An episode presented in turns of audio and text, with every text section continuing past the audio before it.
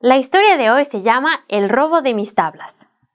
Les voy a contar una historia que le sucedió a mi pastor hace más de 20 años después de haber predicado en una reunión lejos de su casa. Tenía una carpintería artesanal y muchas tablas estaban apiladas en el patio. Al regreso de un largo viaje, al llegar a su casa, vio a cuatro hombres cargando tablas en, en un remolque enganchado a un coche. Su corazón saltó porque sus tablas eran especiales. Eso le recordó la primera vez que vio a un ratero en su casa. Le había roto su teléfono inalámbrico sobre la cabeza. Luego, el ratero se escapó a grandes pasos y se había quedado solo con su teléfono en la mano, pero sobre todo con el sentimiento de haber reaccionado mal. Esta vez, antes de acercarse a esos hombres, le pidió a Dios que lo llenara de su amor. No quería solamente predicar sobre el amor y el perdón, sino que aspiraba a ponerlo en práctica. Entonces, se dirigió hacia los rateros y les preguntó si podía ayudarlos a cargar. Ellos aceptaron declarándole que el propietario era cristiano y que no había de qué preocuparse.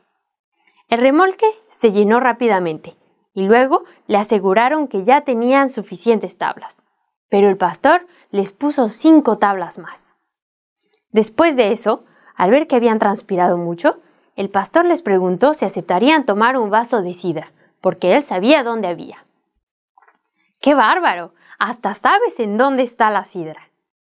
En ese momento, les reveló que él era el propietario de las tablas, que él vivía en esa casa y que en realidad era fácil denunciarlos, pero que no lo haría porque Jesús había cambiado su corazón, porque él también había sido un ratero en su juventud y que desde entonces había tenido un encuentro con Jesucristo quien lo había perdonado. Cuando escucharon eso, se pusieron a temblar. Les habló del perdón de Dios, del arrepentimiento, de su amor por nosotros a través de su muerte en la cruz, de nacer de nuevo y de poder volver a empezar una nueva vida con Jesús. Luego los invitó a las reuniones semanales, pero nunca los vio. Solo 19 años más tarde, uno de los rateros regresó para pedirle perdón y le explicó que se había convertido hace algunos días porque desde esa noche del robo de las tablas su conciencia lo trabajaba día tras día.